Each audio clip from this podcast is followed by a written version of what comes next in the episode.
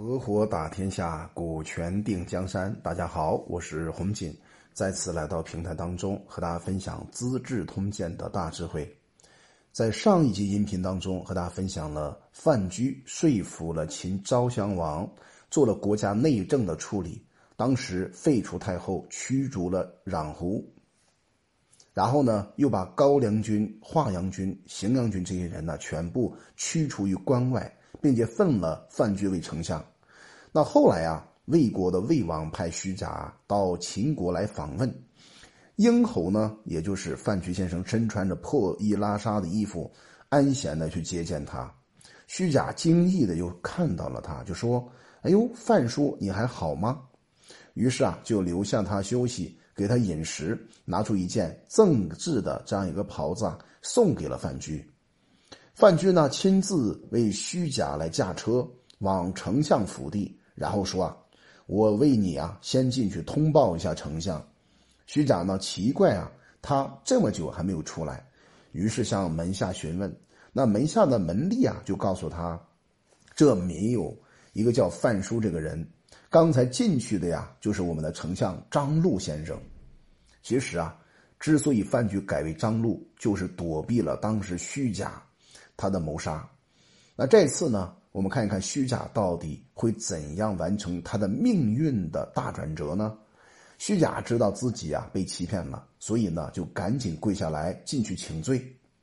英侯范雎啊坐在座位上面责骂他之后啊，又说：“你所以不被我处死，是看在你赠给我这件厚赠的袍子上的面呢，可见你尚有固有依恋的情感。”于是啊，就大摆餐具宴请诸侯宾客呀，然后让虚假坐在堂下，并且呢，把碎草和杂拌的豆子呀，等这些东西喂马的食物啊，就给到虚假来吃，叫他回去告诉魏王说：“快斩下魏齐的人头送来，否则啊，我要血洗大梁。”虚假回去啊，就将此事告诉了魏齐，魏齐很害怕。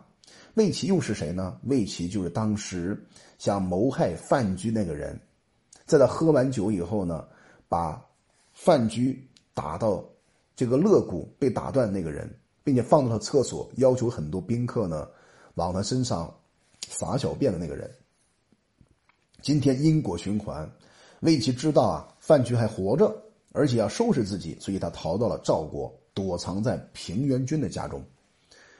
那这一年当中啊，赵国的赵惠文王去世了，他的儿子孝成王啊继位了，他的儿子呢就是丹，那么用平原君呢做丞相。公元前二百六十五年呢，秦国的秦宣太后啊去世，九月份的时候呢，穰侯薛封逃移这个地方。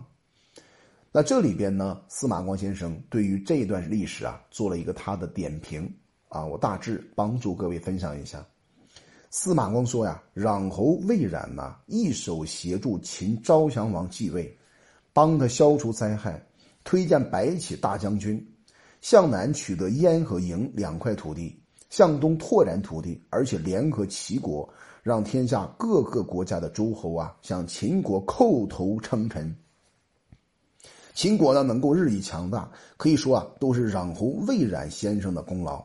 虽然他的专横放恣。”骄纵贪婪，足以招祸，但也不至于如范雎所说那个样子那么可怕。像范雎这种人呢，也并非能为秦国尽忠谋划的，他只是想得到穰侯的权势地位，因此呢，扼紧他的咽喉，强夺他的地位罢了。于是啊，使秦昭襄王断绝了母子的情谊。失去了旧生的恩爱。总之啊，范雎真可以说是一位欺凌他人、迫害善雷的说客呀。可见呢，司马光在这段评论当中，他对范雎是充满了非常严重的批评。为什么呢？因为当时秦昭襄王的舅舅是谁呢？就是穰侯魏冉先生，他的妈妈呢就是宣太后，他能够迫害人家的国家，迫害人家的母子和旧生之情。这种做法，在以儒家为道统的司马光看起来，他是非常看不起的。于是啊，他批判了范雎先生。在公元前二百六十五年呢，秦国秦王就立他的儿子安国君做太子。秦国呢发兵攻打赵国，占领了三座城池。赵王啊刚刚继位，便由太后掌权，于是啊派人向齐国求救。那齐国人说啊，必须派长安君到我国来做人质，否则不去。太后啊一开始是不答应的。那齐国呢便不派军队，很多大臣呢极力的见证。太后啊明白的告诉他的左右说。谁再说用长安君做人质啊，我就吐他一脸口水。当时有一个人呢，叫左师触龙的先生，他想求见太后。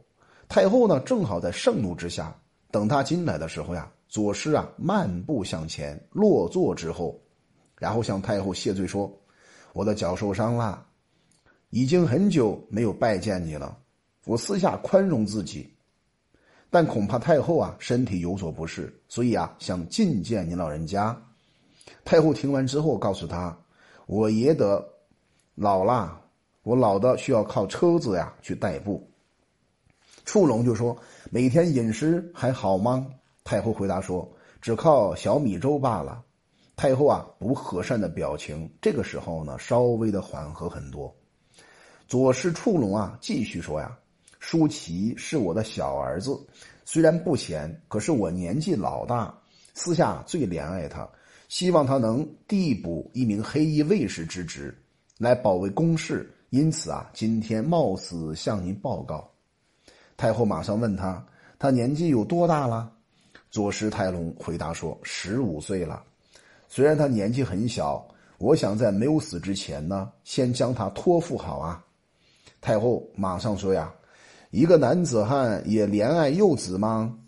左师太触龙啊，就回答说：“比夫人更加爱自己的儿子呀。”太后马上就笑了，说：“啊，夫人更过分呐。”左师公啊，直接回答说：“我私下认为您疼爱燕后超过了长安君。”当时的太后马上回答说：“你错了，我疼爱燕后不如疼爱长安君呐。”左师触龙。在这个时候，马上就帮他做了具体的理性分析。他说：“父母疼爱儿女，就会为他深谋远虑。当初您送燕后出嫁时啊，抱着她的脚哭泣，这是因为想她远嫁他国呀，感到哀伤的原因。等她远去之后呢，并无任何的思念。祭祀时啊，就为他祷告说，千万不要让他因为夫妻不和回到娘家来。”这难道不是为他深谋远虑吗？希望子孙世代继续王位吗？太后说：“哎呀，你说的太对呀，就是这样的。”左师太公继续说服他，他说：“从我们祖先三代以前至于今天呐，赵国君王的子孙封侯的，现在还有继承在位的吗？”太后说：“没有了。”左师公继续跟他讲：“这是因为近一点的祸及自己，远一点的波及子孙呐。”难道人主的子孙封侯就不好吗？这是因为他们地位尊贵，对国家呢没有任何功勋，俸禄丰厚啊，没有任何的牢记。现在您提高长君的地位，封他肥沃的土地，给他很多宝器，却不知趁着现在啊，使他对国家有所建树。将来啊，一旦您去世之后，试想长安君要如何在赵国立足呢？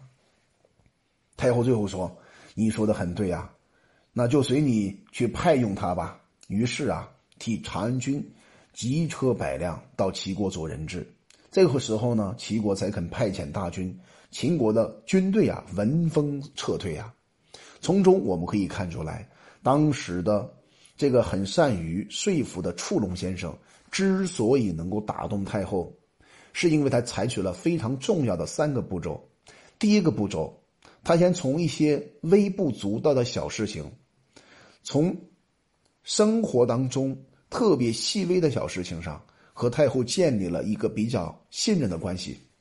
当信任关系建立完之后呢，他讲到了自己儿子，讲到自己如何爱儿子，以这种方法呢作为开口，引发了太后内心深处的抗拒点。第三招呢，哎，通过这样一步一步的。曲径幽深的方式呢，引出了关于太后非常爱长安君，可是长安君未来的命运走向到底是好还是坏？这样一个理性分析，让太后自己认为，如果不做这样一个决定，那长安君未来是更不好的命运。所以打动了太后，太后呢就做出了这个决定。从中我们看出来了，触龙是非常善于说服别人的一个高手啊。好了，我们今天就分享到这里吧。我叫红锦，我们专注股权合伙制。有任何关于股权方面的问题呢，可以加微信四幺幺六二六二三五。